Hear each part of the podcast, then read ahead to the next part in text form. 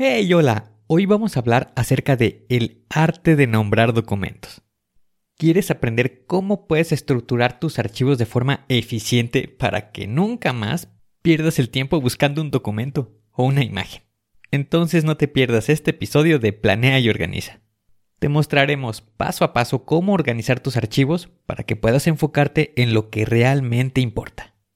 ¡Comenzamos!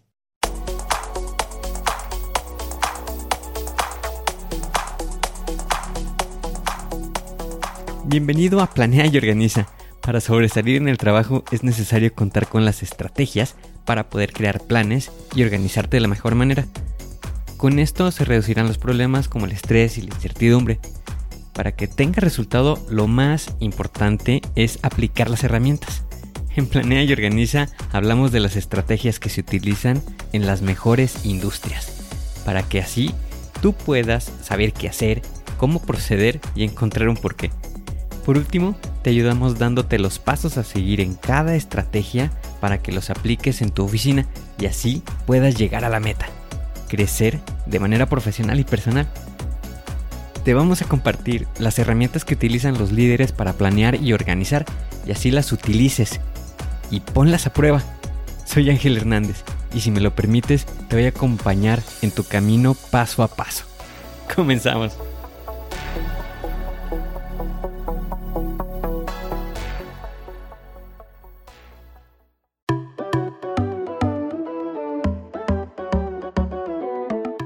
¿En cuántas ocasiones te ha ocurrido de que estás buscando un archivo en la computadora, lo tienes revuelto en el escritorio y terminamos nadando en un sinfín de documentos por no encontrar el archivo que queremos? A causa de esto nos comenzamos a frustrar, estresarnos, porque luego es un archivo que queremos encontrar rápido. Por ejemplo, ¿nunca te ha tocado en alguna ocasión que llegara tu jefe pidiéndote un archivo Empiezas a buscarlo, te das cuenta que no lo encuentras fácilmente y le terminas respondiendo, ¿sabes qué? Este, espérame al rato, dame tiempo para encontrar el archivo. Y entiendo ese sentimiento de estrés porque yo lo llegué a vivir varias veces. Todos los archivos los tenía guardados en la carpeta de mis documentos, con distintos nombres, distintas fechas y sí, le tenía que decir a mi jefe, ¿sabes qué? Permíteme un momento para poder encontrar el archivo.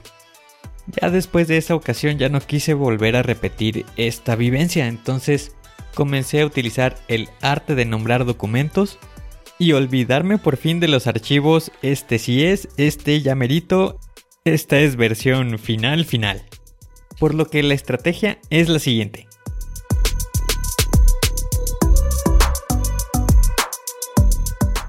Voy a estar dividiendo esto en dos secciones. La primera va a corresponder a organizar las carpetas, qué nombre le podemos dar, y en la segunda sección al nombre del archivo. El primer paso para nombrar a las carpetas es que lo identifiques con categorías. Identifica cuál va a ser el grupo de los archivos que quieres que pertenezcan a esta carpeta. Por ejemplo, pueden ser los departamentos de los cuales conforma tu empresa por ejemplo el área de finanzas. El paso número 2 es que le coloques un número a esta carpeta, esto para que te ayude a identificarlo. El número que le vayas a colocar, utilízalo para darle un orden y que así puedas aprovechar el ordenar alfabéticamente. Como ejemplo podemos poner el nombre de la carpeta número 1 finanzas y número 2 manufactura. El número ya lo colocas acorde a tus necesidades. En caso de existir subcategorías para las carpetas que estás creando, utiliza esta misma estrategia. Colócale un número para darle orden y después el nombre para la subcarpeta. Con esto ya tendrás organizado tus carpetas. Ahora pasemos a la segunda sección, el nombre para el archivo. Esto va a ser con una estructura en cuatro partes va a ser de tipo, de área, de tiempo y de versión. Para darle nombre al documento vamos a identificar de qué tipo va a ser el archivo. Algunos ejemplos de esto puede ser un reporte, una presentación, un presupuesto, una factura o un procedimiento. Identifica de qué tipo va a ser tu documento.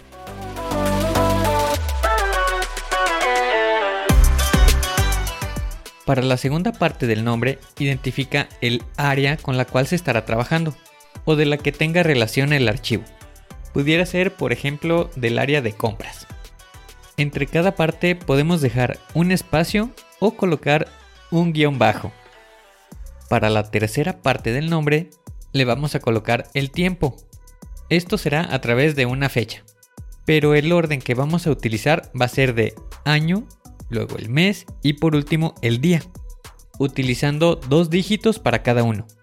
Para el año vamos a utilizar 23, para el mes 05 y para el día 04. Por lo que para el ejemplo que estamos explicando quedaría de la siguiente forma. Reporte-compras-230504. Y para la última parte del nombre vamos a estar colocando la versión. Para identificarlo le vamos a colocar la V o B corta. Y posteriormente vamos a colocar el número que corresponda a la versión. Ya en el ejemplo quedaría de la siguiente manera.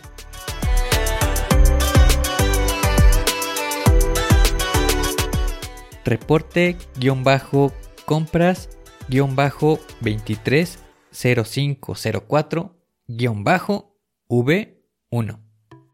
Ese sería para nuestra primera versión. Para una segunda versión quedaría reporte-compras-230504-V2. Ahora, ¿qué pasaría si tienes que hacer otra versión en otro día distinto?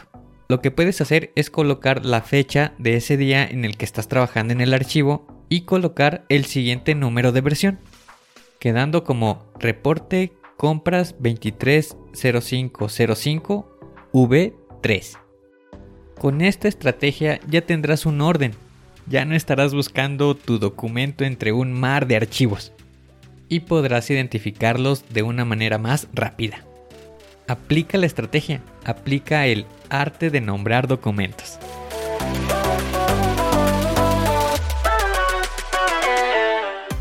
Hoy tienes la oportunidad de hacer un plan, de poder organizarte, de poder ser mejor. Suscríbete al podcast y deja 5 estrellas.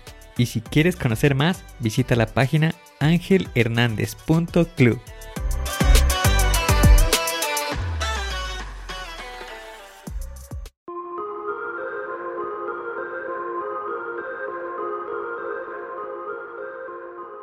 ¿Y ahora qué sigue?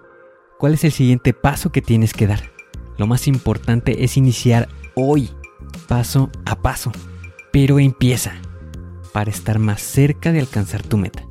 Las herramientas de las que hemos hablado ya las conoces, pero el problema es que no las utilizamos. No las pierdas en el olvido.